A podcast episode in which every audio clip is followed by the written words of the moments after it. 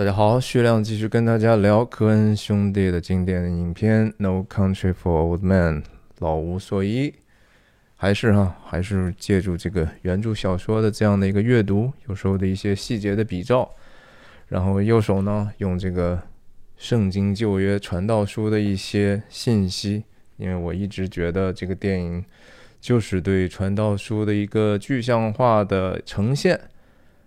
那上一次呢讲到了贝尔警长和他的手下 Wendell 去看了这样的一个现场。其实这个现场呢，我们都知道，Llewellyn Moss 这个猎人般的男主角已经来过这个地方两次了，然后安汤史格尔这个坏人也已经来过这个地方，还杀了两个人了。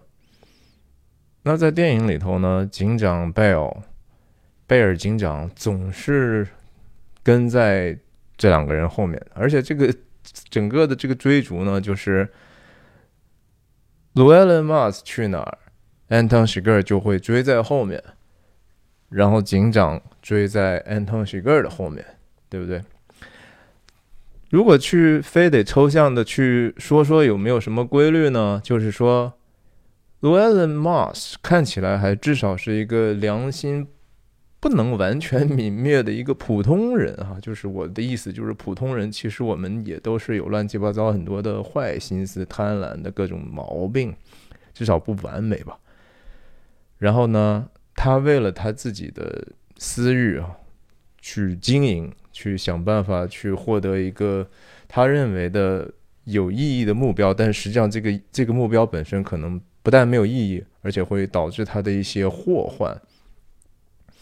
他在前面跑啊跑啊跑，那邪恶本身啊，比如说 Anton s h i g e r 所表征的这样的一个邪恶的力量呢，是非常残酷的，是没有什么力量似乎可以阻挡的，也没有什么道理可以跟他讲的，他也不诉诸理性，他只相信是一个随机性啊，他认为一切都是 chance，就是机会。那这样的一个邪恶的力量就在。追赶着这样的一个懵懵懂懂的，好像良知未泯灭的一个人。那后面呢，是一个已经非常疲倦的，认为正义很重要的一个力量。但是似乎呢，这个由人所代表的这样的一个主持正义的力量呢，是远远落后在人的贪婪、落后在邪恶的追逐的后面。这就是我觉得所罗门王在传道书里头反反复复讲的一些道理，就是他确实是觉得说，我看尽了世间的这样的个不公平的现象，无论在哪儿，你都能看到不公平的现象。甚至在那些主持公道的法庭上啊，你都看到不公平的现象，你都看到邪恶存在。你看到那些庙堂、那些甚至祭祀的地方，那些所谓的圣洁的这些传道的人，他们也一样充满了不公义。他就说：“这个世界啊，真是让人觉得说表面上的这样的一个随机性，非常非常的绝望啊！”是他他甚至在这个传道书第八章讲到，就说。我看见过一个很邪恶的人在下葬的这样的一个情况啊，我看到他被埋的。然后这个中文翻译的实际上是完全不对的，他其实那个意思，中文讲说又见行正直的离开圣地，在城中被人忘记，这也是虚空。但实际上那个原文的意思就是说，我看过一个坏人哈，他他是我看过他死。但是呢，他生前的时候啊，他可是挺风光的。他出现在一些好像很高大上的地方，然后人们还特别特别尊敬他。然后他，人们在城里头有时候还曾经非常非常的荣耀他呢。然后我，但是我看到他死了，说这个事情是一个挺虚空的。然后他说呢，就是因为好像在这个世界上呢，这个公义，这个 justice 啊，不能够经常。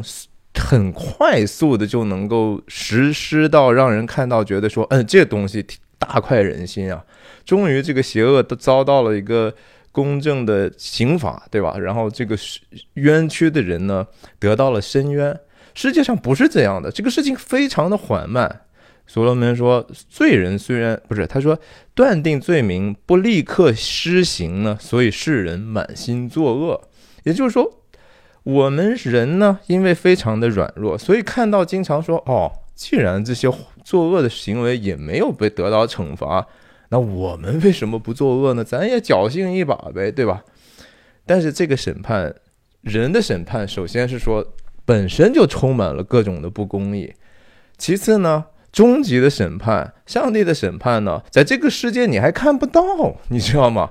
所以就觉得说，哎，反正就是，索性我也就是在日光之下得不到什么公平，那就算了吧。那很多人就开始作恶了。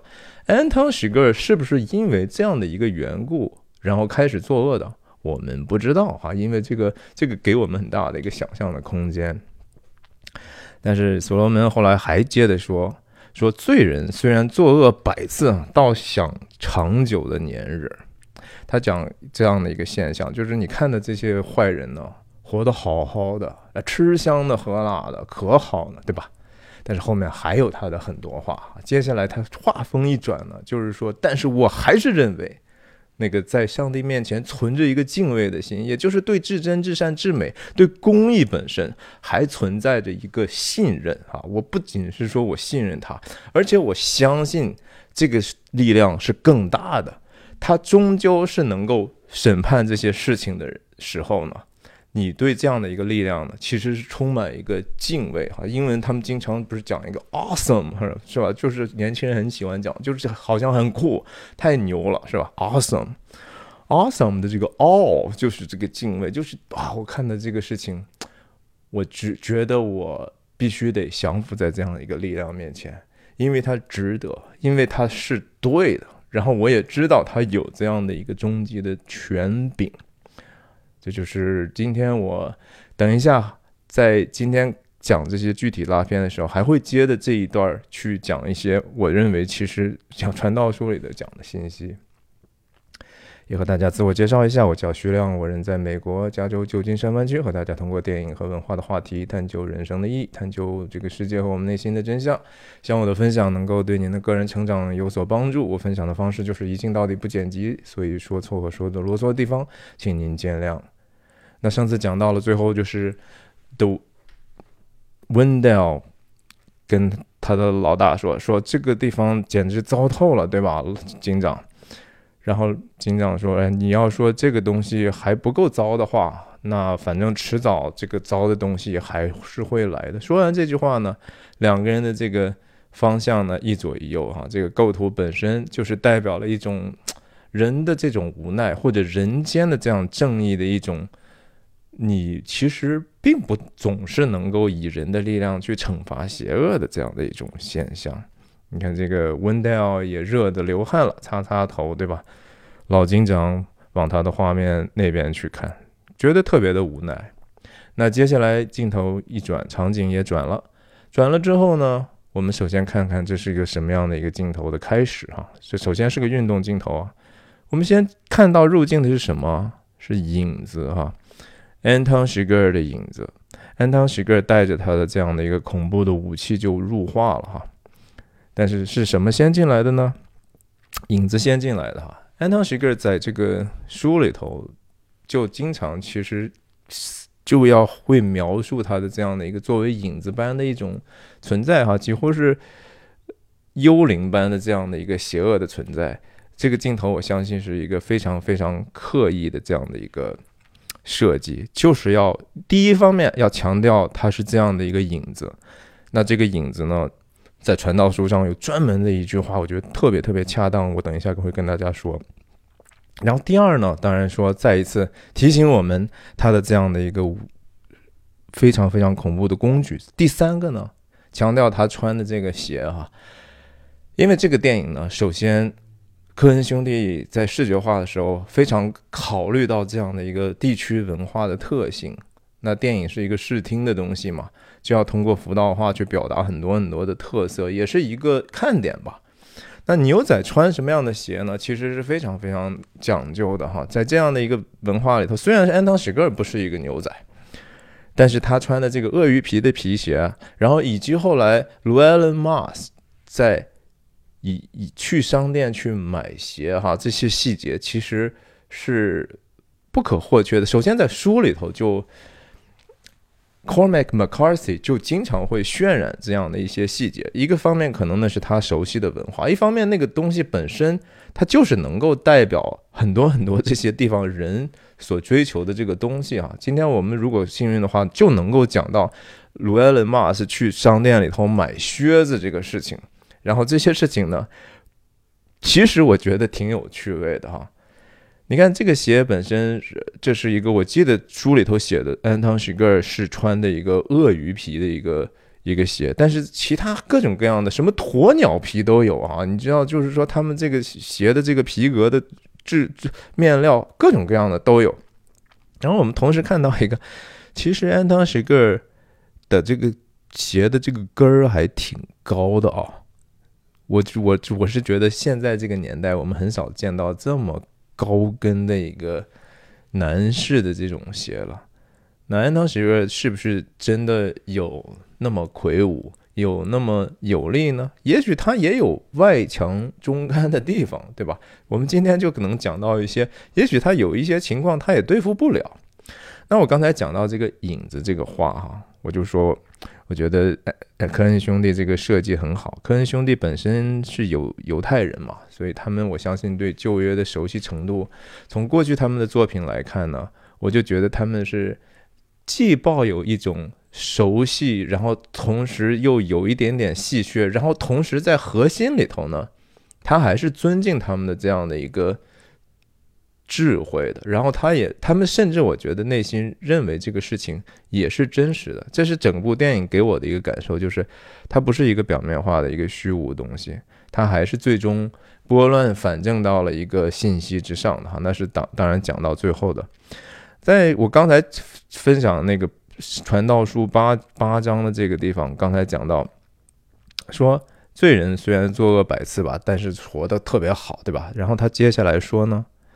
说，然而我准知道，就是我非常确信的知道，敬畏上帝的，就是在上帝面前敬畏他的那些人呢，终究必得福乐哈，就是最终呢，他是能够得到一个好的结局的。然后他他在后面又讲了什么呢？他说恶人的这个事情，恶人呢，中文翻译的叫。却不得福乐，也不得长久的年日。这年日好像影儿，就是影子，因为他不敬畏上帝。但是这个话其实翻译的是完全，我觉得有问题的哈。这个话在在在很多的译本里头，英文的译本里头，就是说，其实对邪恶的人来说呢，他就很难真正能够对照那个好人。他就不能活到那么多个其实有福乐的日子，不是说他一定活得够久，而是说他真正活着带着喜悦，带着一个应该人最能够享受的福乐的那样的一个日子呢，其实是比较少的。而且他呢，这个他他就要讲这年日好像影儿哈，这个这是错，应该是把前头的这个话和后面的那句话连起来，大概的意思就是说。恶人他的这个福乐的日子啊，不可能像影子一样的去延长。你太阳到到日头就是高照的时候，影子不是最小吗？那你是如日中天的时候哈，然后你在如日中天再往后呢，人生其实就是逐渐太阳就往往西去了嘛，对不对？就和电影一开始是太阳升起，那最后太阳还会落下，但是太阳照常升起。太阳在往下落的时候，人的影子会不停的延长吗？那所罗门这个抽象的 idea 就是说，按道理你会觉得说，你这个人生的一年日就好像你到达了顶峰之后，慢慢难道不是说日子越来越少吗？你你觉得影子越来越长，你的这个福乐的日子就越来越多吗？不行的啊！他就是说，这个恶人的这个福乐的日子。不可能像那个影子一样无限的延展，而且实际上也延展不了。当太阳真正落下去的时候，也没有什么影子了，你连光都没有了，你有什么影子呀？影子的存在是因为光存在啊，是光照在黑暗里，黑暗却不接受光的这样的一个关系。所以，我觉得很有意思，就是安东许格尔以这样的一个影子的方式，后面还会出现哦。然后后面甚至贝尔警长在在他真正面对他自己内心的恐惧，就像我曾经分解读过的《指环王》系列里头，我在讲到甘道夫的时候，有一种类似的一种情怀，就是说贝尔警长也要最终面对自己的心魔啊，他要面对自己最深的一种恐惧。那个我们到时候再说。OK，那这段当然首先就是整个电影。它的这个声音设计非常的仔细啊，现实感很强。就是我们听到他怎么去拧开这个气气罐的空压缩空气的这个罐子，然后跳剪到这个用用这个东西再一次把这个锁打开，然后用这个这个声音本身设计的很好，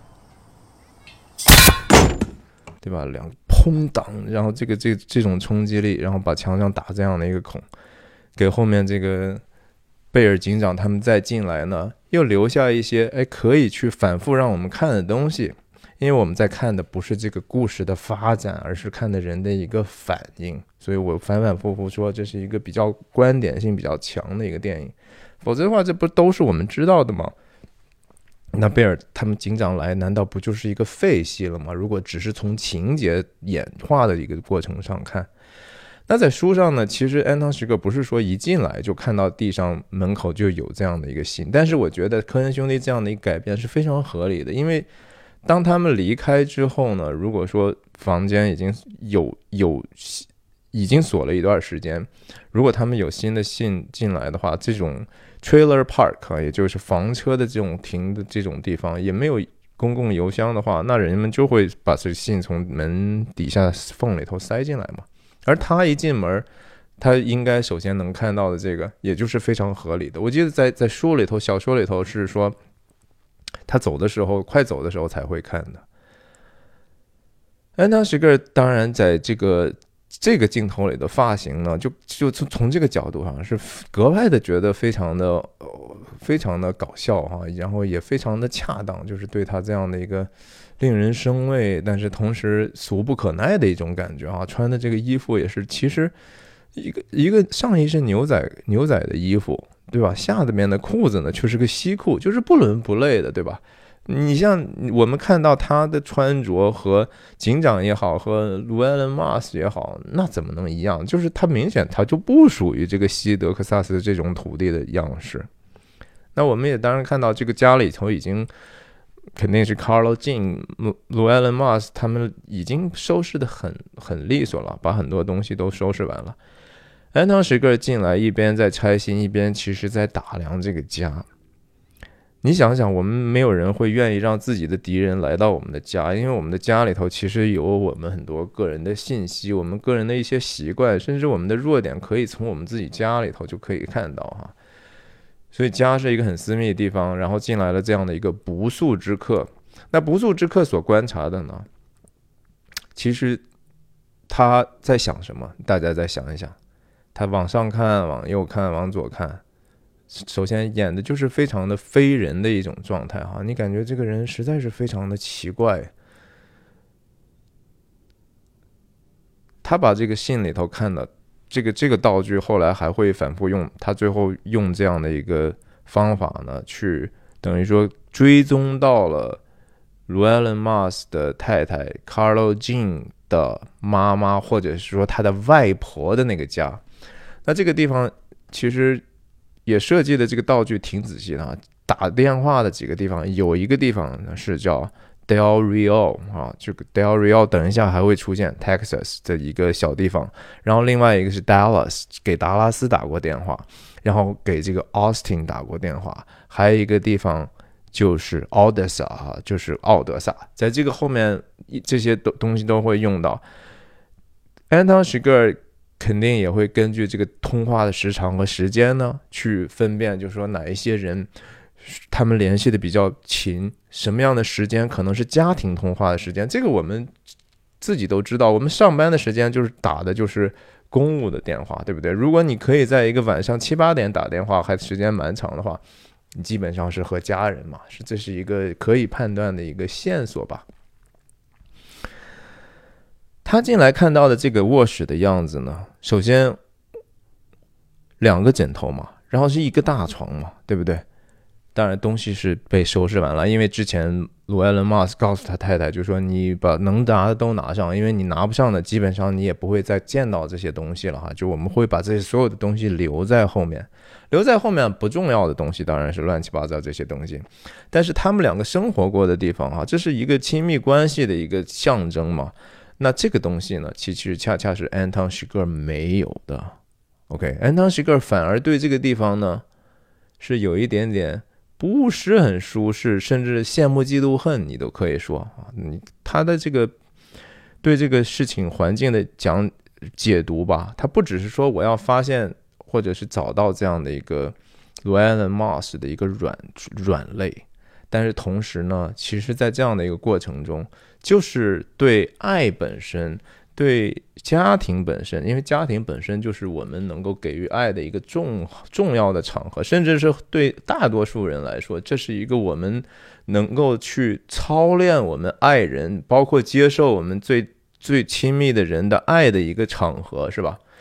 那这个场合呢，其实恰恰是安汤许格可能最为憎恨的。我们知道他这样的一个变态，你觉得他可能会有一个娇妻，有一个健康的家庭吗？啊，你觉得如果说一个人有有一堆特别可爱的孩子，他也特别爱他的孩子的话，他的表情会是这个样子吗？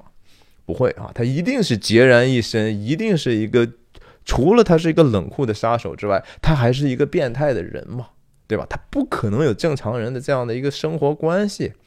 那这样整个的这样一个 trailer 里头，房车里头虽然如此简陋啊，这个当然在美国的生活里头，这就是非常简陋的低收入人群住的地方。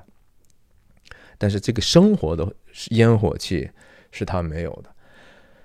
他拿了一瓶牛奶之后呢，我们其实并没有在屏幕上看到他喝哈。他拿出来之后呢，他坐下，这个地方非常耐人寻味啊，大家看看一下。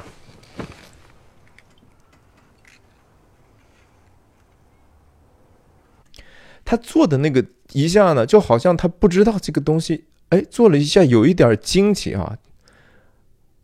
因为什么呢？就好像他没有判断好这个这个高度似的，坐下之后，嗯，往后一塌，哈，差点闪了老腰的那种感觉。我的解读哈，就是说，首先，这个沙发呢是个很破旧的沙发，很可能那个底下那些什么弹簧啊，什么都已经失去弹性了。你想想，Mas Llewellyn 和他太太真的在书里头就是非常穷的。啊，等一下，关于他们的过去，我们还可以再聊。这个沙发很可能坐的是非常不舒服的。同时呢，他坐下之后，他会往左右看一看啊。这不是一个人的家，这是一个别人坐在这个地方依偎着的一个地方。这个事情让他其实格外的不舒服啊。当每当他想到就是说人和人之间可以相爱的时候呢。呃，百爪挠心，你知道吗？你要仔细看一看，包括仔细听一听这里头声音设计。哈，这个地方其实声音非常非常的重要。我们仔细听听这个声音，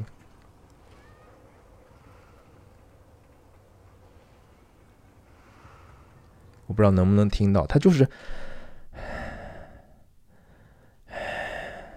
就是叹息啊！是你看的听着，他是出粗气的，是。为什么他要出这样的粗气啊？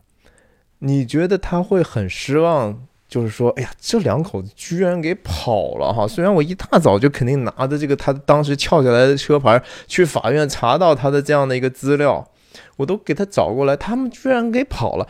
你觉得他会有这样的想法吗？不会啊，因为他他习惯，他就是追追的人，他也应该知道这。能有勇气干这样的事事儿的人，也不会那么傻，就等着人去追你吧。而且他进房间的时候，他已经料到这地方没有人，他进来这一切如可能都如他所料。但是他坐在这个地方，当他看了这里一个生活的般的场景之后，再想象这个人啊，他是有女人的，哎，他还过了一个看起来还挺好的、挺平凡的生活啊，这是他百思不得其解啊。觉得这样的人物，他也有一个我所没有的一种幸福，你知道？安汤喜格，我觉得其实他并不是说对女人无感的一个人哈。你想想，他在前一场戏的时候，跟那个加油站的老板的时候，他特意提到一个什么样的细节呢？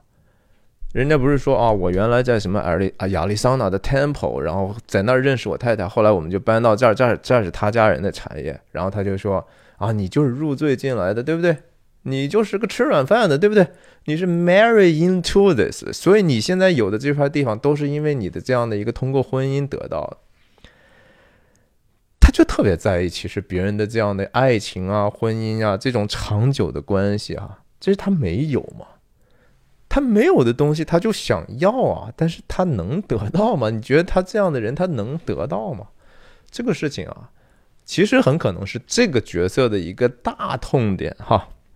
大家觉得说，你觉得这个角色是被金钱驱动的吗？很显然没有。OK，他都拿到钱了，他还是说我就是要把你太太杀了，对不对？他后来甚至卢埃伦·马斯都死了，他还真的要去把。卢埃伦·马斯的这样的一个寡妇杀害，为什么？就是对美善力量、对爱本身的憎恶啊！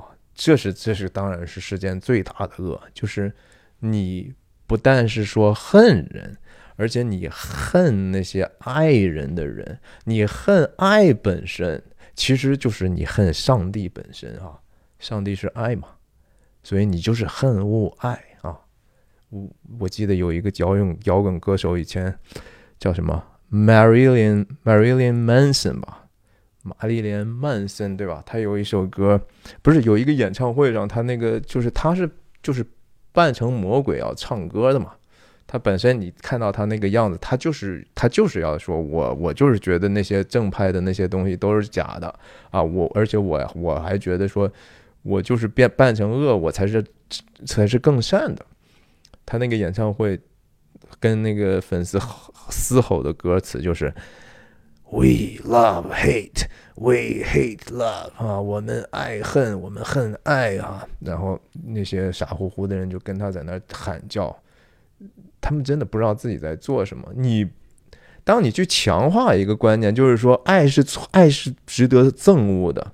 然后憎恶本身是值得爱的哈，然后把这个黑白完全颠倒，把这个世界，这是世界的真相。我一直说这个世界的真相，这个宇宙的真相其实是爱和牺牲哈，这是最大的真相。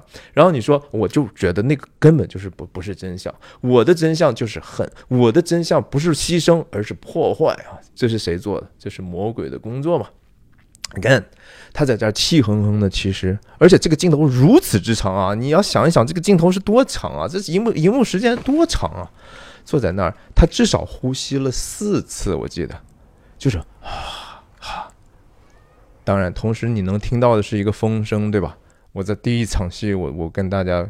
解读的，我说风声在这个电影里头非常非常关键，因为风声在希伯来文，也就旧约使用的这样的语言，以色列的古老民族用的语言里头，ruach，ruach，这就是风，也是灵，也是呼吸的意思啊。在这个时候呢。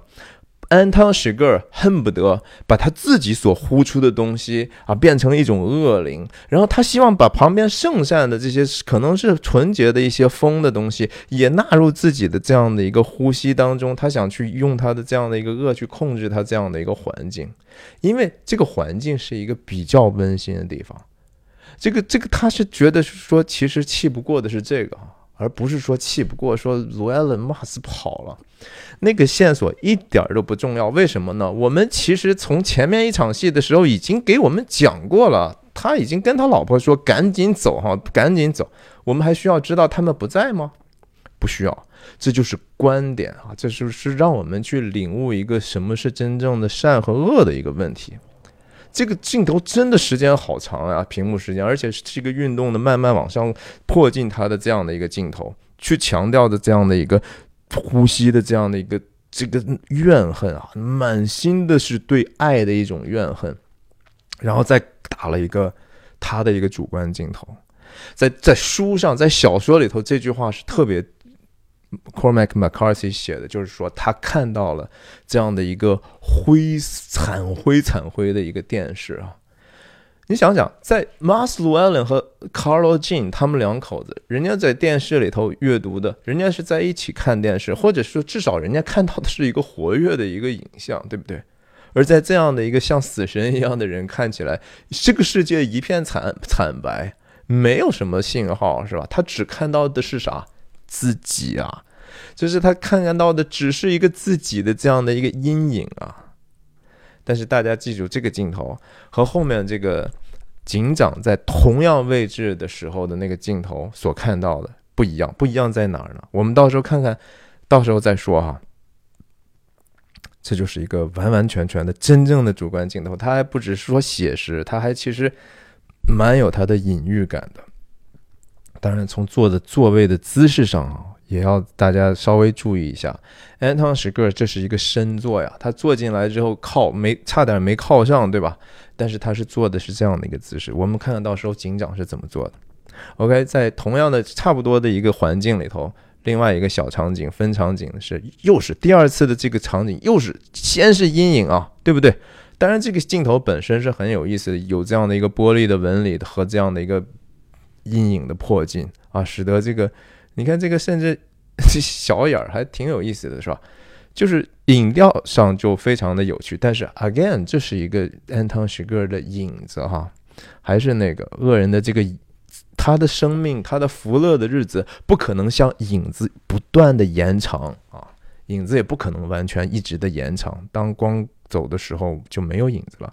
这样的声音还挺有意思的，说这个老太太她还没有进屋之前，我们听到的就是她在那个磨指甲的声音，滋滋滋滋滋，还挺有意思。你你第一次如果在电影院看的话，你说这什么声音啊？在电影院里头能听的肯定是更清楚的。就是，即使是这样的电影，特别是这样的电影啊，才要去电影院看啊，才要去体会那些真正电影人在那些放的那些想让我们注意的细节之上。声音是用来引导我们注意力的一个非常好的一个工具。当然，这个这个演员选的也是让我们印象非常深。这是科恩兄弟的一个。非常厉害的地方，他们总是能够找到一些啊，外形让我们过目不忘，然后又特别符合那样的一个情景和和和性格的这样的一个演员。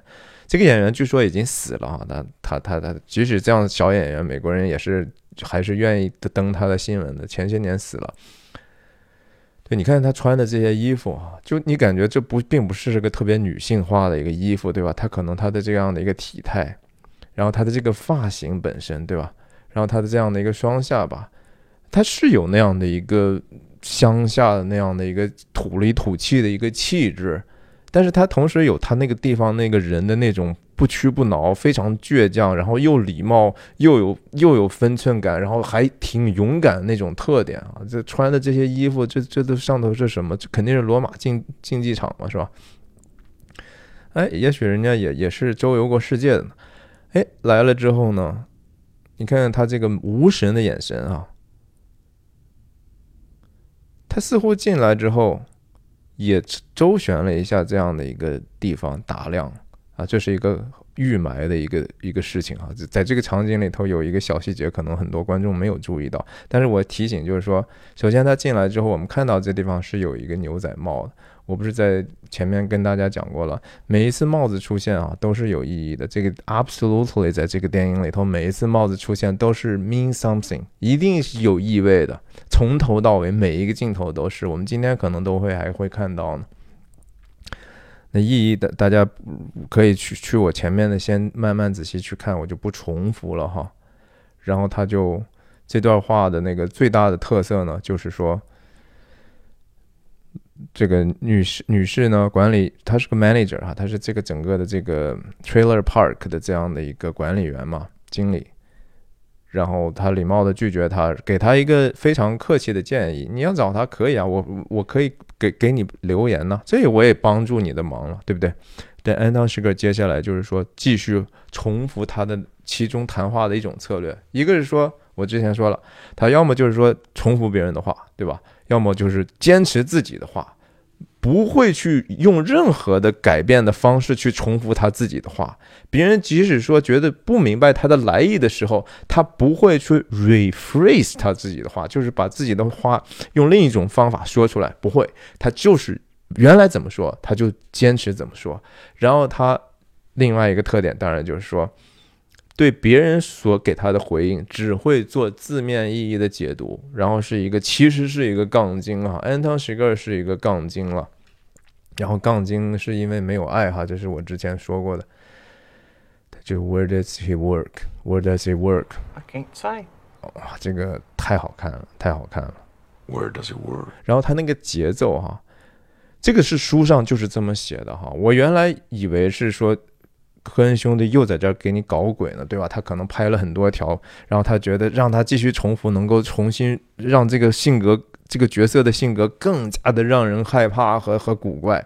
哎，但是人家 Cormac McCarthy 就是这么写的啊，他就是这么重复这个话的。嗯 Where does it work?，Where does it work? I ain't at liberty to give out no information about our residents. resident，这这整个的这个口音和这个说话的方式啊，就是用词啊，这这这非常非常有看头，非常温礼貌、非常坚定的一种拒绝。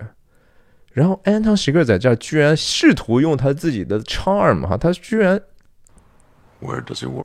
居然皮笑肉不笑的来了一个温柔的重复了一下又。Where does it work? Did you not hear me? Did you not hear me？哇，这这这个话哈，大家想一想，这其实当然他不知道他面对的是一个什么样的人，但是大概率，如果你碰到一个这样的人，他一直重复的问，你会不会觉得这人要么有问题，要么真的就是说他聋了吗？还记得上一场戏的是，就是安汤许格在加油站的时候，他还骂那个老头呢，是对吧？他说 “You marry into it”，然后那人家说 “Sir”，然后他说 “You are a bit deaf, aren't you？” 啊，他就他就说你是不是有点聋啊，还是怎么样？上一次他还挺挺牛的，是吧？嘲笑人家聋呢，在这个地方呢，他自己的这样的一个羞辱呢，就就回到他身上了哈。老太太跟他说的是当时安汤席格说的话，你是怎么你听不见我说话吗？还是怎么样？我管你是谁，对吧？我不会被你这样轻而易举的去 intimidate。Can't give out no information. No information 啊，特别好听。然后在这个地方，当然最重要的是说这个马桶的这个冲刷声哈，这就是这个帽子一开始的作用了。然后还有一个门栓被打开的这样的一个一个声音。老太太已经一个女人都这么牛啊，然后她这个人家身边还有一个，很显然这个帽子指示的是一个男伴啊，不会说太怂吧？当然，你也可以说安汤是个怕过谁，对不对？他肯定要想杀的话，他后面那么多一对三都已经干过的。但其实，我觉得一方面可以这么解读吧，就是安当许格呢，对这个老太太这么样一个有原则的人呢，也许还多多少少有几分尊敬啊。他其实他自己自诩是一个讲原则的人嘛，对不对？哎，他看见这样的人呢，也许他觉得说，我要虽虽然他给我不方便了，但是呢，好像他又在某种程度上，哎，觉得这个人是可以饶恕的啊，至少就说他有准则。另外呢，就是说这个，当然可可能就是说他未必能干过人家在厕所里头的这男子，对吧？人家也可能带着枪，也许他现在身上没带着枪。另外呢，其实也可能他自己所相信的那套哲学系统，就是说一切都是在乎当时的机会。说说这个机会，在《传道书》里头，所罗门也说过这个关于机会的事情。他就是说，这个世界上啊，所谓的叫快跑的未必能赢，大力的未必得胜，哈。然后，甚至就是说，聪明的未必就一定能够发财。一切都在乎当时的机会。然后，这个机会呢？不是说我们这些日光之下的人能够摆布的啊，他是认为，就是说，虽然看起来这些事情都是随机的，但是后面呢，所有的事情其实又都是上帝安排的。为什么要这样给我们安排呢？是让我们在上帝面前存一颗敬畏的心啊，这是上帝本身的意思。然后他希望呢，你在这样的一个环境里头，你最终能够选择那个在他看起来是对的事情。That's it 啊，That's the game，这就是这个游戏。所以这个游戏本身可能是空虚中虚空中的虚空，虚空的虚空，就是其实你这个游戏本身并不是特别有意义。你能得到这个多少这这箱钱呢？还是你会不会在这样的一个征战中丧失一条腿？可能都不是那个特别大的意义。而是说，上帝希望看到你在这样的事情上的一个选择啊，你要选择，你要追求的这个终极的东西是什么？他可能看重。Antonigor 是相信机会的，他让人去猜，OK，这个 Coin Toss，反正你你猜对我，反正，但是他是以自己当成那个最后的判官，就是说这个机会虽然我不能掌握呢，但是首先。我强加给你一个其实你并不应该选择的机会。其次呢，我还要去用这样的一个生和死的事情来去来去操弄你。本来这个事情你没有任何权利去去做的啊。他说我把这些事情都放在我身上，所以他在干啥呢？他在扮演上帝啊。就是说，安汤许格尔其实是想扮演上帝的吗？这扮演上帝又是谁的特征呢？魔鬼哈，再一次，所以就是。所罗门所说那个机会是说在日光之下机会，安当许格尔其实也很相信机会。他在这个地方，他听到这样的一个马水马桶冲水的声音，然后他知道说哦，有一些事情看来我也不知道。那他听到这个声音的时候，几乎和他觉得说投掷硬币之后别人让他猜一样。他说 OK，这个事情我没猜到，那算了哈，我就我就走了。然后，也许另外，当然说，从客观的理性上来讲，他也看到了这个女人这样的有原则的话，他也未必能够得到他想得到的一个信息。从实实战的角度上，他居然就在影片里头这样的，虽然说眼睛还是以一个极为敌意的状态去凝视哈，死亡凝视的这样的一个老太太，但是他居然就撤了哈，然后。接下来这老太太的表演也是一看她已经扭头之后呢，老太太用了一个身体的语言，就是说：“嘿，你还要怎么着，对不对？”就我们是我们在跨文化的都能够阅读懂的哈，胳膊往前一走，你要怎么着，对吧？呃，老娘不怕你，反正就是这意思。哎，安汤史格尔居然就走了啊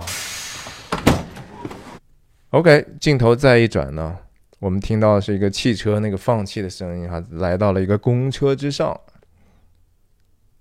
罗埃伦·马斯看起来呢，之前的这一段旅程呢，是等于说和自己的老婆先上了一辆车，来到了这样的一个地方，先找了一个中转站，对吧？他那个地方那么小，他那个地方一个 trailer park，也许还得还得再再到一个稍微大点的地方，叫他们那个地方叫 Sanderson 嘛，然后来了一个地方，可是他们。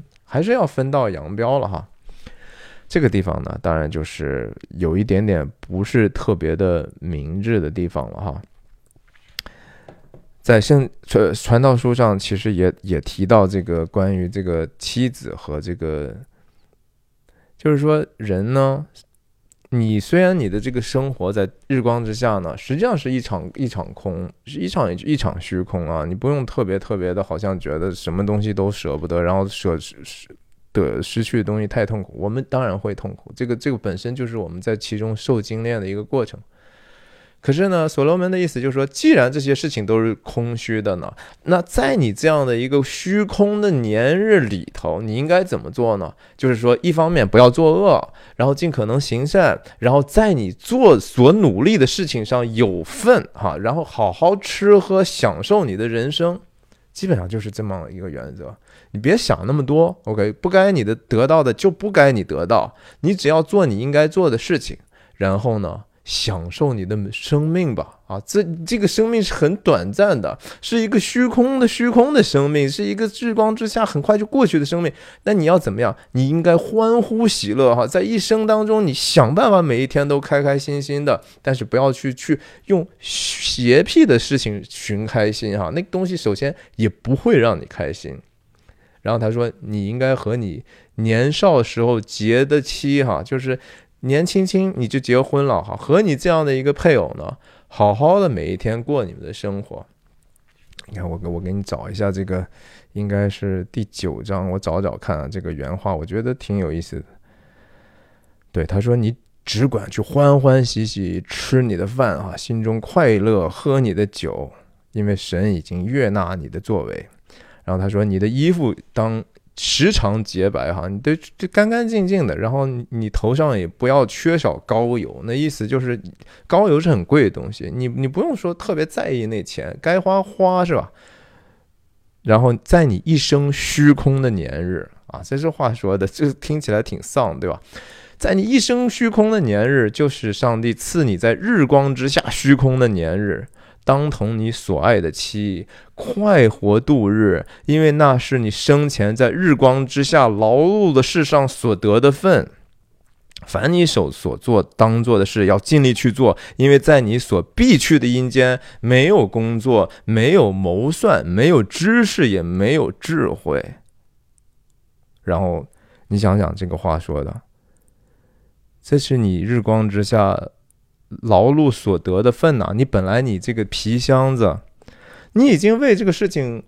吃了挺多苦了，你原来去越战打的这些工作是吧？是社会不回报你，但是命运给了你这样的一个机会，你不能就带着你的妻对吧，然后去快乐度日吗？而他就没有这样的机会嘛，对不对？他他太太太问他说：“那你为什么你要一直去到 Del Rio？” Del Rio 是德州的一个，也是边境的一个地方。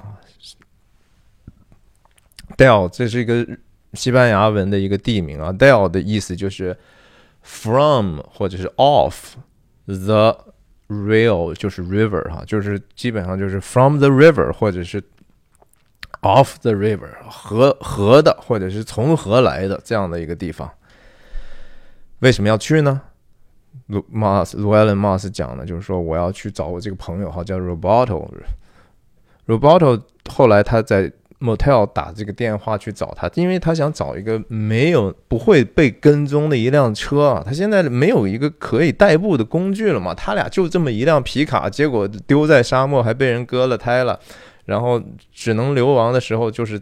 就是腿儿就或者是巴士嘛，他得搞一个自己能够有机动性的一个东西啊。在在书里头，其实他最后搞到了哈，但是在这儿我们没有看到这个 Roberto 这个人。他这太太非常的单纯和年轻。我们再说说他太太这个过去的故事哈，再再再继续讲讲两句。他说：“你你不是发财，你不是整箱都是钱吗？我相信他们都已经看过了。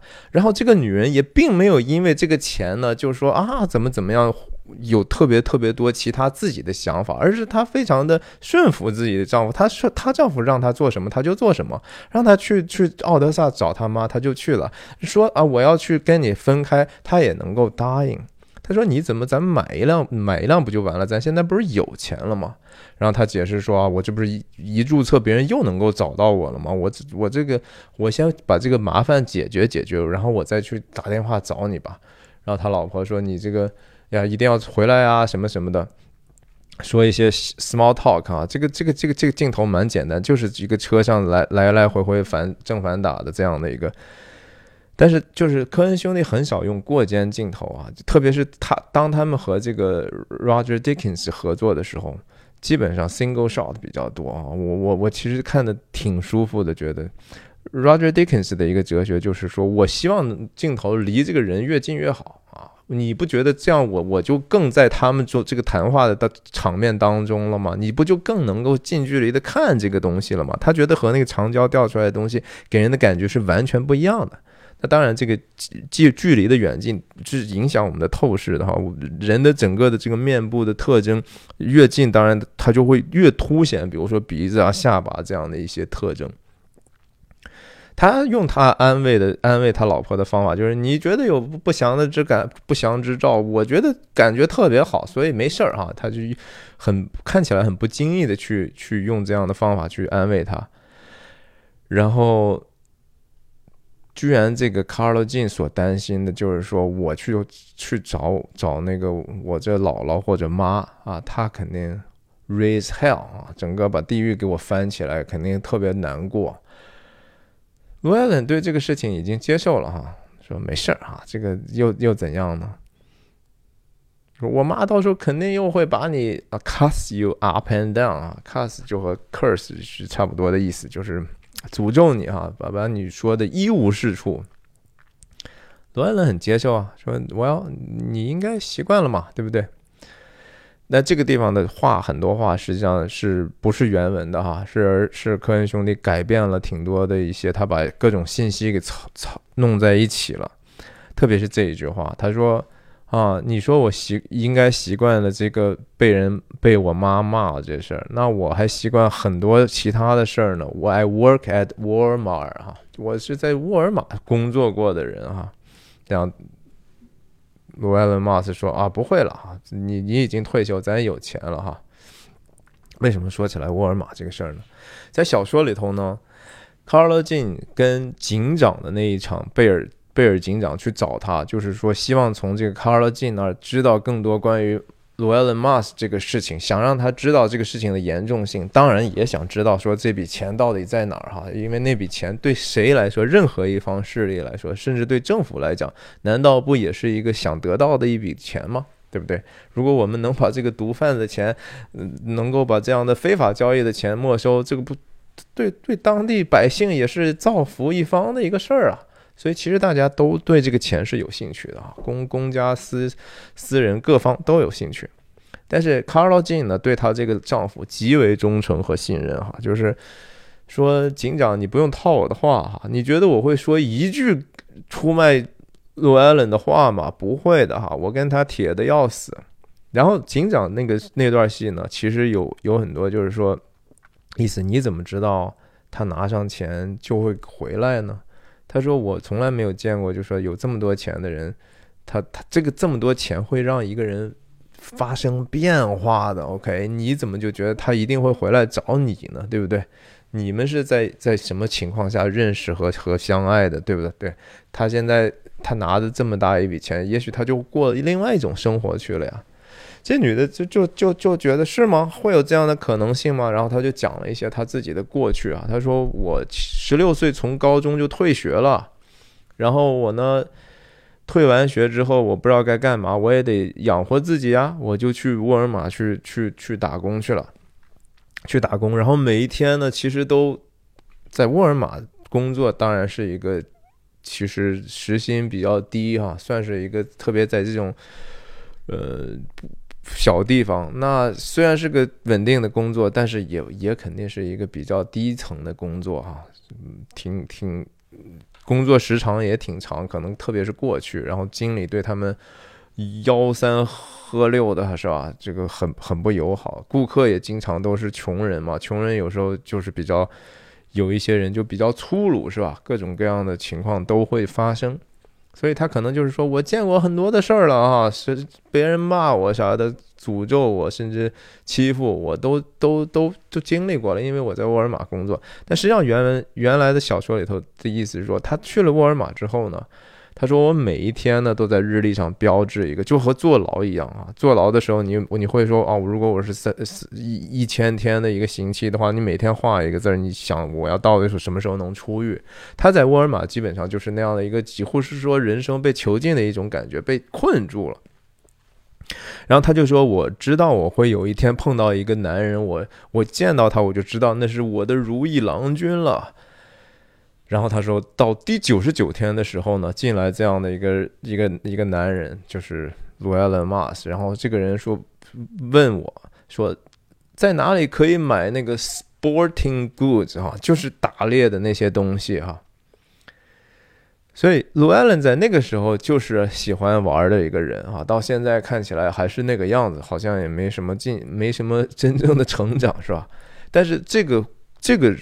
品质本身和他那个当时的那个样子啊，深深的吸引了十六岁的 Carla Jean。Carla Jean 就说：“我看到这个人跟我说这个话，就特有感觉。”然后这个人买了他那些子弹啊什么的。沃尔玛是可以买枪的哈，By the way，可以买子弹，特别是在德州这样的地方，什么枪都能买到，几乎然后什么子弹都能买到。在这个小说里头，很多东西，罗艾伦·马斯也是直接在沃尔玛买的。然后他说，我他买完这个打猎的东西来，然后就跟我直接径直走到我面前，跟我说了一句说什么时候下班啊？然后说啊，从此我我就跟了他了哈。那警长就问说你，那你结婚几年了呀？说我结婚三年了啊，快三年了。那你多大了呀？我十九岁哈，基本上就是十六岁他们就结婚了。那警长后来还说了说啊，你这个让我想起来我老婆，我老婆我们是十八岁，她十八岁嫁给我的啊，这是特事儿特别特别好。就是在在一个正常的一个其实社会里头，人其实结婚是挺早的。不会像后来像现在我们这个，哎呀，你一定要先有事业后家庭啊？没有，原来更多的自然的状态就是这样的一种状态。所以他们的爱情一定是真诚的，甚至说这个年少的妻哈，这个在在在圣经旧约上的这些伦理呢，就是说呀，你们就好好相爱，好好的过日子啊，好好的珍惜彼此吧，因为你的时间呢其实挺短的。那其实卢艾伦在这个事情上的选择，你可以说其实有他自己的固执的一面，也就是说，你们不能说隐姓埋名吗？但是卢艾伦觉得什么事情我都能搞定哈，我不管后面追逐我的什么样的力量呢？其实我是有把握可以通过自己的努力，当然，我带着你是一个多多少少对你来说，万一碰上危险的话，可能可能给你带来麻烦，导导致你的或者是个累赘吧。所以他先把他送到他妈那儿。可是我们都知道，说这就是他们的永别了哈。那我们再看看帽子在这个时刻的，当他真正的从这个在婚姻里头，他们就是两个平等的人的时候呢，当他戴上帽子，戴上自己的盔甲，其实也是一种告别哈。他的身份转化之后，他说他一定会回来啊，但是却没有，是吧？他戴上帽子走了。去面对那个可怕的世界了。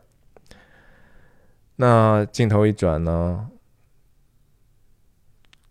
人间的公益，迟到的公益，哈，迟到的公益不是公益，或者是是正义，正义总总有时会迟到，但但迟早会到啊。这个不同的翻译啊，不同的完完全全对那个事情不同的理解，但实际上就是说呀，他们人间的公益是没有办法那么完美的。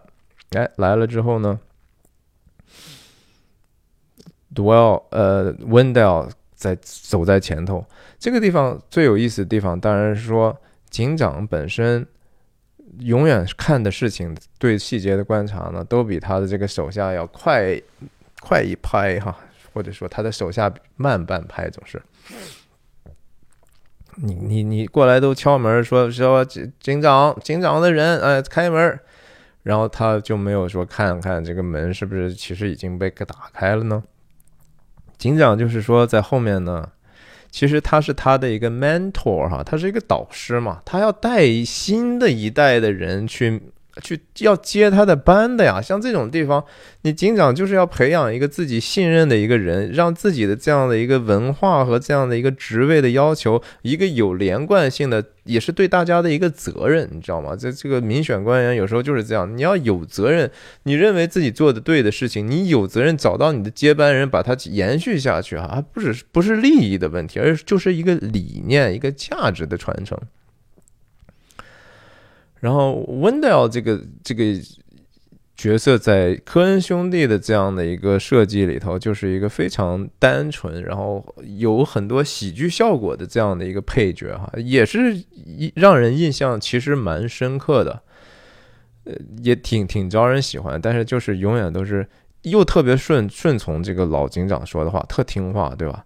然后总是慢半拍儿。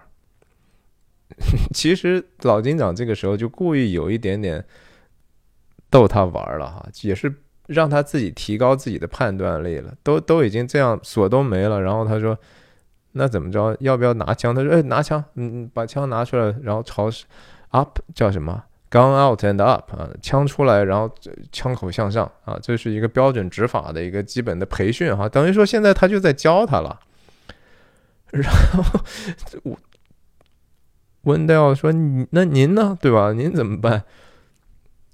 前面你想他们说话那么大声，然后贝尔呢用了一个悄悄话的方式说：‘I'm hiding behind you。’你其实如果说里头有人的话，他们之前都已经喊过了，Sheriff Department，对吧？他有必要去这么样吗？他其实就是开他的玩笑，就是哎呀，这孩子怎么这么反应这么慢呢，对吧？首先里头也没没人嘛，肯定是大概率没人。然后其次呢，你你作为警警察呢，最这么年轻，你应该有一个基本防身的观念。但是同时呢，也确实在这个情况下没啥可防的，你还有点害怕。你害怕呢？我就用一个非常双翼的意思，就是一方面说，我这不是有你了嘛？对吧？也鼓励他，就是说，你们年轻人勇敢呀，往要勇要勇敢一点。另外一方面，好像又表现的是啊，我我挺我挺害怕的。其实他是真害怕吗？不是啊，这个地方还真的不是。要这样解读就错了。他是一个有带着一点点长辈的去去去培训他，甚至有一点点开玩笑那个意思了。然后，当然，这个我我们能看懂那个意思的话，你就觉得这这这这小伙子挺逗的了，是吧？他也不是很有很有职业素养，然后又有一点点特别的过度的单纯，你就你就觉得他他在这个持枪的姿势或者他的表情，对吧？他就是显出一种稚嫩。我相信这就是导演想让我们感受到的一个东西。你看他走走的这个走的这两步路。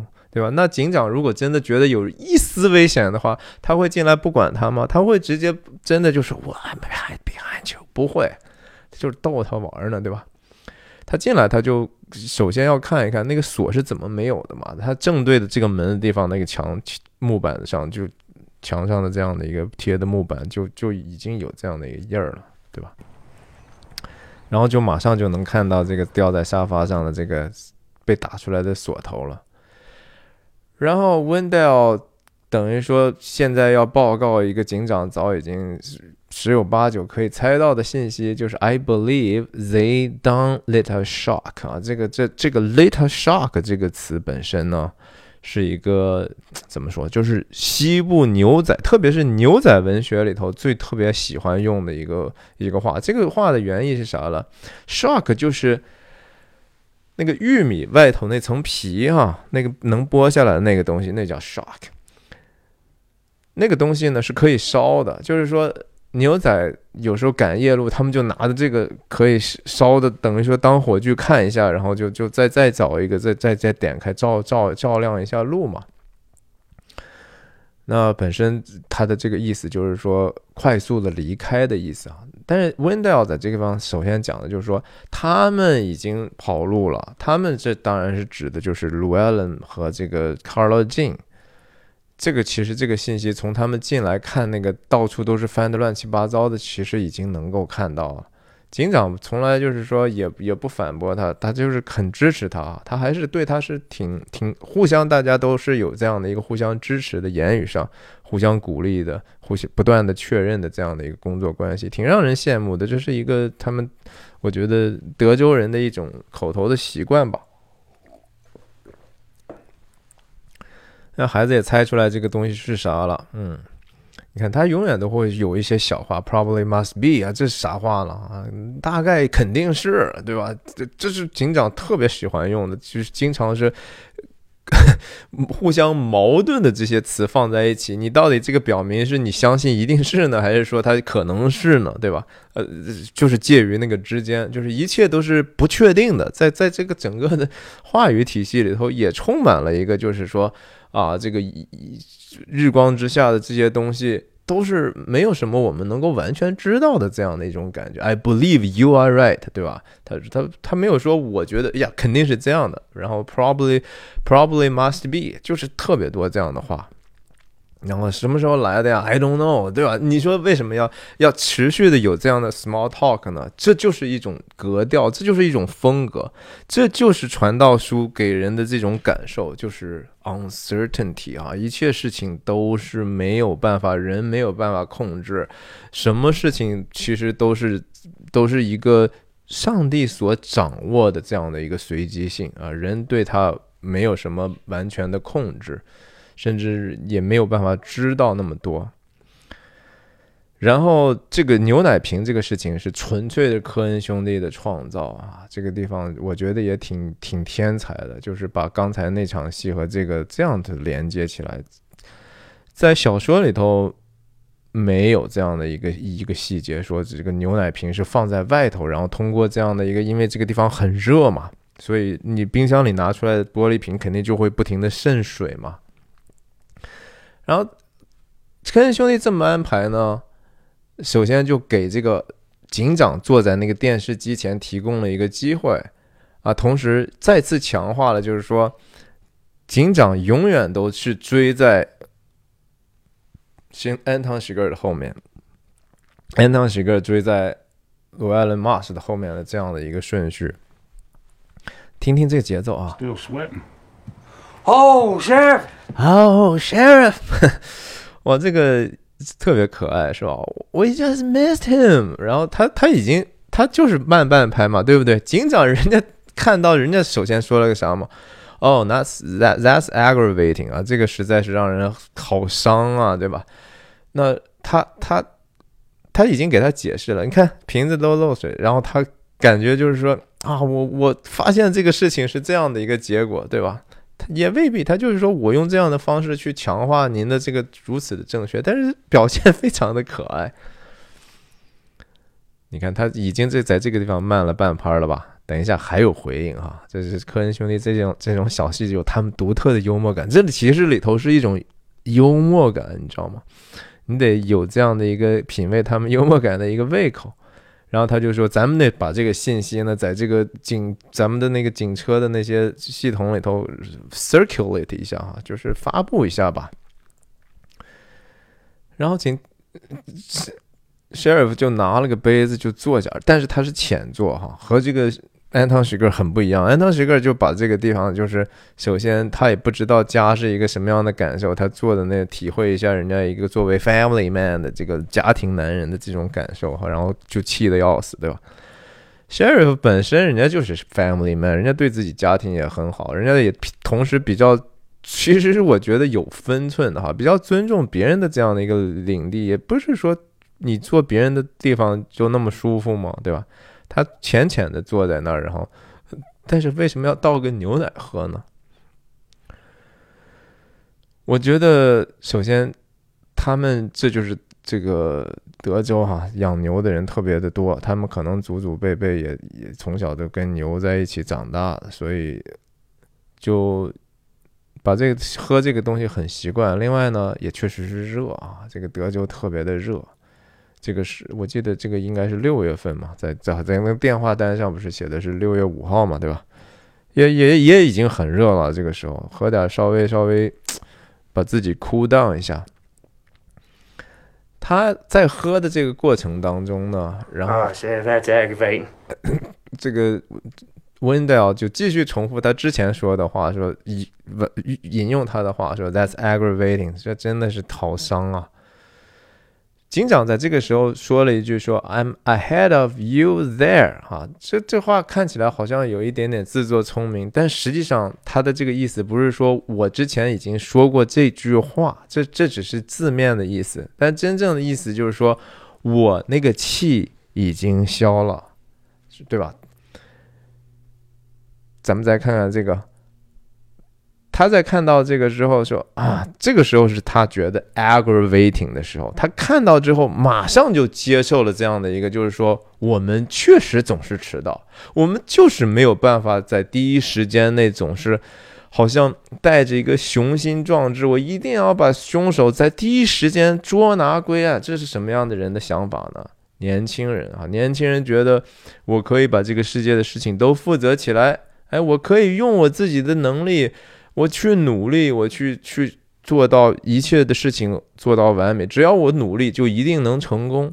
但这个世界不是这样的。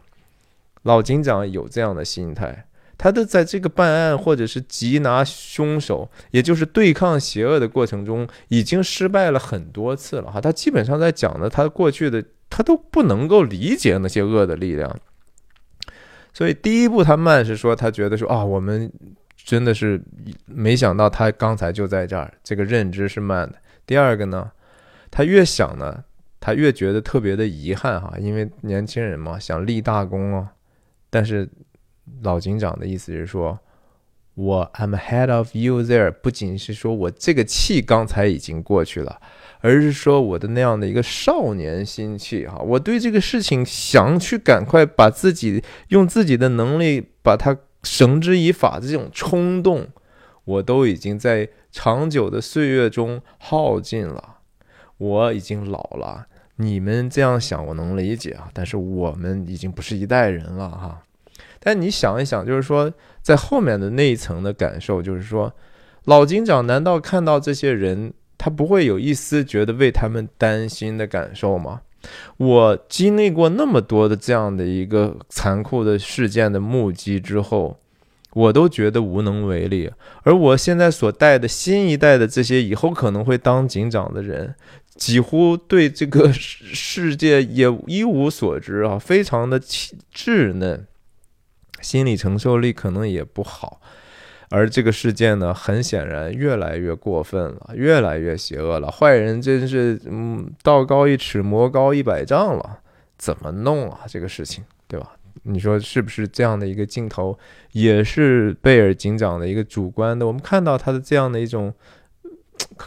对年轻人的这种担忧，啊，对未来世界的担忧，可是这个值得我们担忧吗？话说回来，就是说，你如果看到这个世界持续的好像越来越糟糕的时候，你觉得我们应该为此就抑郁到，觉得说，反正也，哎，就是这个德行啊，咱就越来越不爽了哈，或者是对世界失望透顶了，然后你以至于自己都没有办法振振作。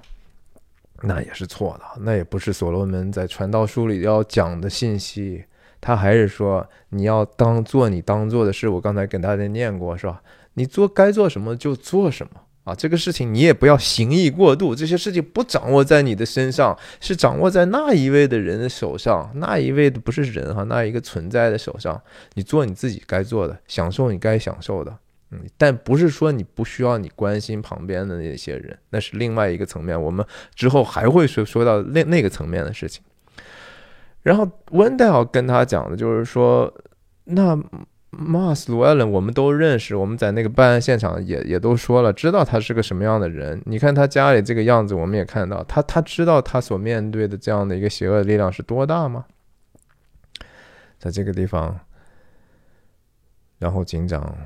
他说：“I don't know。”他最说的最多的话就是“我不知道 ”，“I don't know。”然后 “I ought to。”嗯，他他应该吧，应该知道他他要面临的吧。然后喝口牛奶之后呢，OK，主观镜头是这样的一个，这个和和刚才和刚才安汤许格尔坐在这儿有什么不同呢？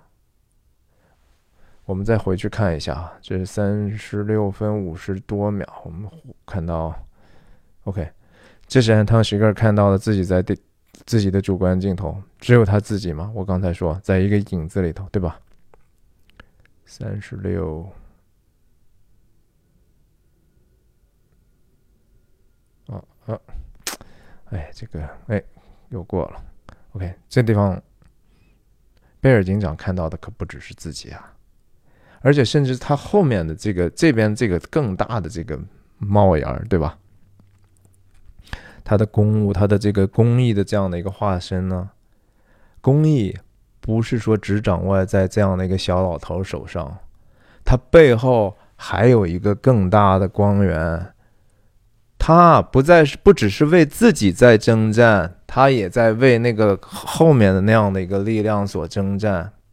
这个这个可解读的方方法很多很多啊，但是它不是没有意义的。我只是想告诉大家，就说啊，你。莫名其妙就要给你看两个电空电电视的空镜头吗？科恩兄弟傻吗？科恩兄弟在这些细节里头透露着他们对这个世界的理解，他们对人和人的内心真相和世界真相的一个理解，这是他们甚至是他们的神学观念，这就是他们的一个基本的立场，就是说其实有一个更大的一个一个存在的，OK。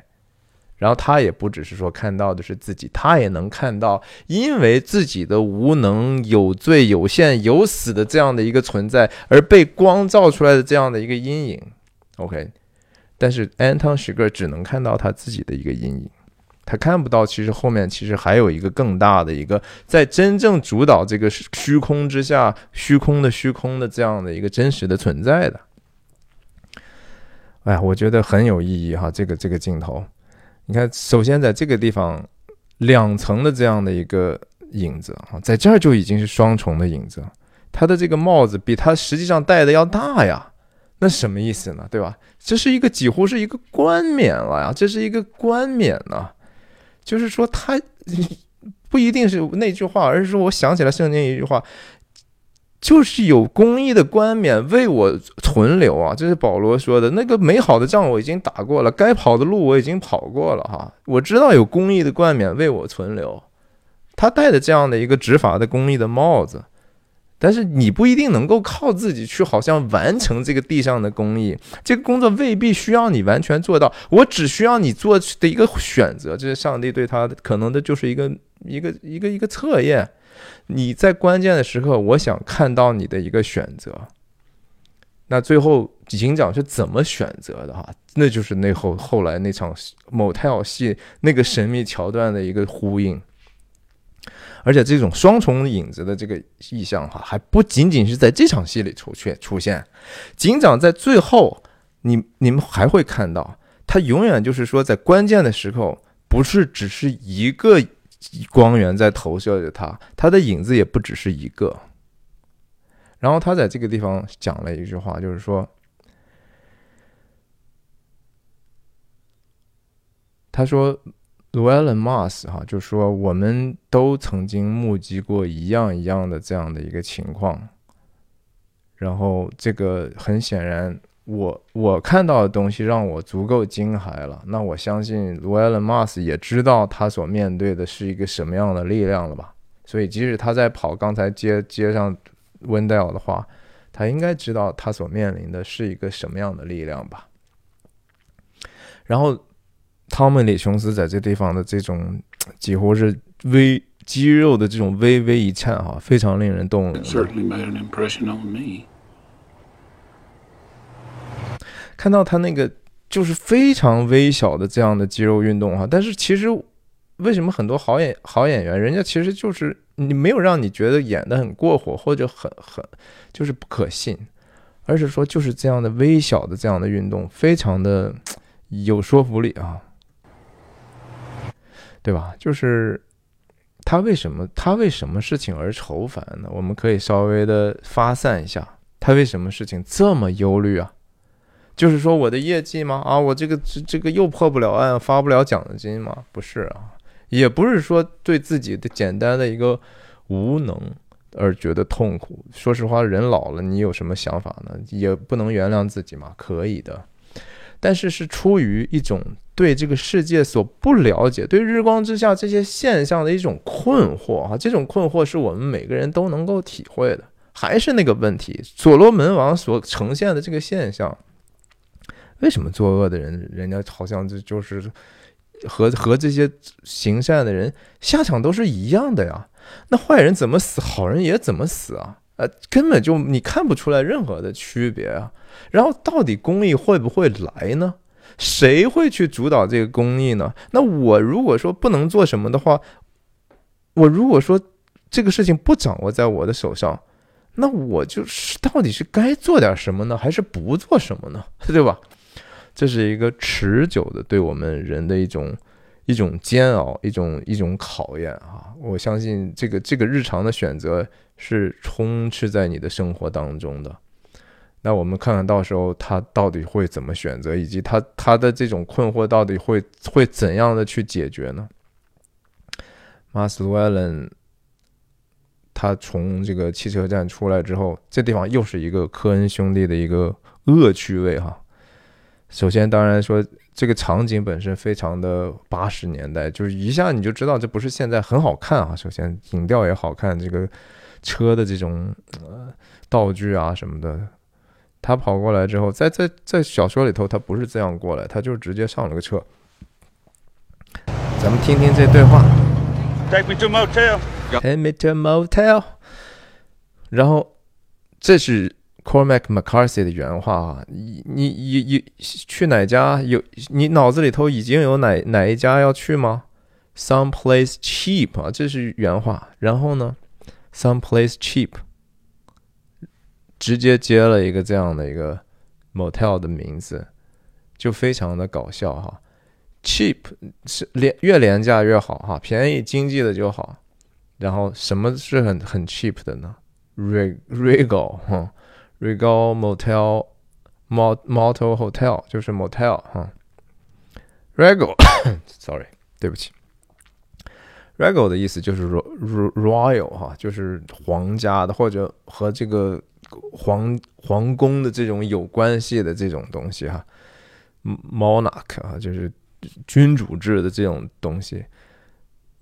起这么一个名字，在这样的一个小地方，Del Real 哈，一个好像你跟皇家一般，你不论是跟法国的或者是英国这种皇家体制有关系的，你这八竿子打不着，你是德克萨斯哎，你是德克萨斯美墨边境的一个地方哎。然后这这个 menu 上啊，整个的这个价目表上是说，一个人二十四块钱是一个。Double bed 啊，一种就是双人床啊，然后二十七块钱。两个双人床，如果是你是一对儿一一两个人住呢，就是二十七和二十八；三个人住呢，就是三十二啊。也不知道为什么要这么定价。那背景呢是是穿的这样的一个小碎花哈。大家注意到这个电影里头的穿衣服的这些风格啊，其实挺讲究的哈。女士大部分都是这种小碎花儿。然后加上这个淡色或者米色的这样的一个衣服，男士呢，如果是说像 Llewellyn Moss 那样的呢，都是要么格子衬衫，要么就是说有一些特定的一些 pattern 的那种衬衫，是吧？然后 Anton s h i g e r 有自己的一个服装的一个 一个一个风格，然后又一个让令人印象深刻的老太太啊。You tell me the option. You tell me the option. Do what now? Do what now? 罗埃伦·马斯对这样的一个事情就产生了极大的疑惑啊！这说明什么呢？就罗埃伦几乎和对这些稍微城市化一点，这都几乎不是城市啊。但是说这是一个高速公路旁边，算是一个怎么说现代化的一个地方啊？对他来讲，这样的人，他一个一个天天打猎的，在农场干活的人来说。他很少住这种 motel，其实他也不知道这这玩意儿怎么个算钱的方法哈。这个这个 menu 本身对他来说就很陌生。然后老太太很耐心的给他解释说啊，你这个怎么怎么回事反正你就是选一个，然后每一个有它对应它自己的一个价格。然后他看完我刚才讲的什么。两双人床是一对人住呢，还是两个双人床一对人住呢，还是两个双人床三个人住呢？哈，这是价目不一样。那他就很迷惑，他就说我无所谓啊，我就是一个一个人嘛，所以床是多大的也无所谓。而这个事情，老太太给了他个什么样的反应呢？这是特别典型的科恩兄弟的电影的细节，就是经常他会多那么几一秒钟，有时候半秒钟啊，但是一个特别意味深长、特别有有趣的他们的恶趣味的一个一个表现，就是老太太表现的就是非常的呃，觉得说这你还啊随你便吧，说我跟你解释了，然后这个梗呢，回头呢还会再次呼应哈，当他最后。要去换房间的时候，老太还还还再一次跟他强调说：“我跟你讲，我你去住到你原来房间那个隔壁多好呀！你现在不是三幺三八嘛，然后你住幺三七，幺三七有 double bed，这又是两个双人床的房间啊！就是他表现出来的是一个就是那种淳朴的一个德州大妈，努力的想好像给他的客人一些。”更多的价值，但是实际上，呃，他不明白别人想要什么的这样的一种 disconnected 的一种状态啊，就是人和人之间，他完全不能够知道彼此的需要是什么，就是非常微妙的、很细小的，但是很有趣的一个一个科恩兄弟的科恩兄弟式的细节啊，挺有意思的。那在这个地方，当然就是说。马斯卢埃伦还是戴着帽子哈，他一直在打电话之前给他自己的朋友有开修车厂的这个 Roboto 打电话的时候，还是戴着帽子，因为他还是在想着这些世界上的事儿，他还是好像挺坚强的。但是没找到在电影里头哈，然后他他当他真真真正自己脆弱的时候呢，帽子就摘掉了哈，他他其实还是浑身伤痕的，然后他开始就是藏这个钱，这个桥段当然就是呃非常典型的一个电影式的语言，就是没有任何的没有任何的需要去讲的东西，你讲也不自然。就是一个镜头一个镜头的连接起来，把它这样的一个其实挺复杂的动作，非常有效率的讲给演给你看啊，这就是 show not tell 啊，就是要给你看怎么怎么他就把这个事情。搞定了，那那这个这里头有一些细节，可能很多观众第一次或者只看一遍的话，你会觉得说他来来回回不是住了好几个地方，怎么一会儿又又去另又去再又回来房间去弄枪啊什么的，锯掉那个枪管。其实大家要想，要通过一些细节知道，就是说环境其实在不停的发生变化的。OK，这个房间是这个样子，这个格局是这个样子的，墙上的画是这样的画，你就后来知道说啊，当他其实没有住在这个酒店的时候，其实他应该是在另外一个 motel 汽车旅馆找了另外一另外一个房间，准备好所有的东西之后，又回到这个汽车酒店租了一个和他等于说。墙对着墙的另一面的一个房间嘛，然后他才能能够把这自己的这样的一个钱箱从那边拿出去哈。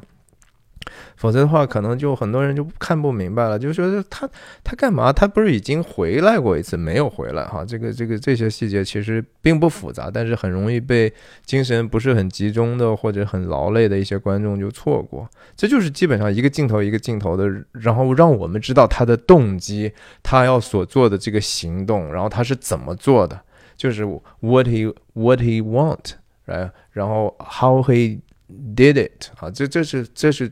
最最有看头的东西，我们在每一个镜头都在猜测这是要干啥，这是要干啥？哦，原来是这样，哎，然后还要干啥？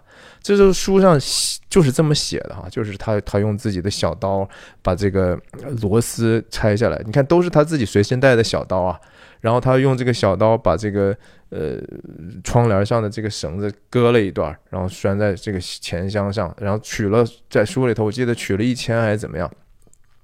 然后把剩下的放上去，然后把这个呃挂衣服这个棍儿，然后拆下来，把这个东西塞进去捅进去，还要 make sure 在这样的一个角度，他都不怎么能够看到，他一定要把这个东西往那个往那个旁边再推一推，对吧？就是。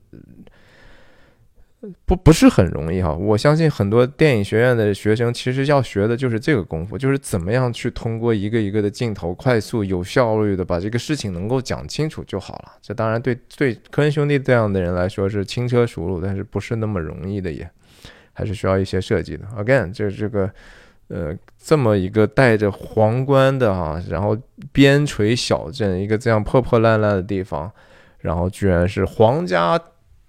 汽车旅馆啊，这是科恩兄弟的恶趣味。因为我记得，呃，我不知道是不是在书里头，在书里头，我记得不是这个名字，好像就叫 Trail Motel。对，这这纯粹是科恩兄弟自己的恶趣味，就是他他想表现这种人们都希望这种土豪感哈，或者是说拼命的让自己高大上的这样的一个。表面化的人的人的这样的一种习惯，在在在书里头，我记得就叫就是 trail 的意思，就是小径嘛，就是说呃徒步的那种地方哈，人家叫 trail motel，他们给人家搞成 regal，可可能就是呃这个实地真的有这样的一间，所以他们也觉得挺搞笑。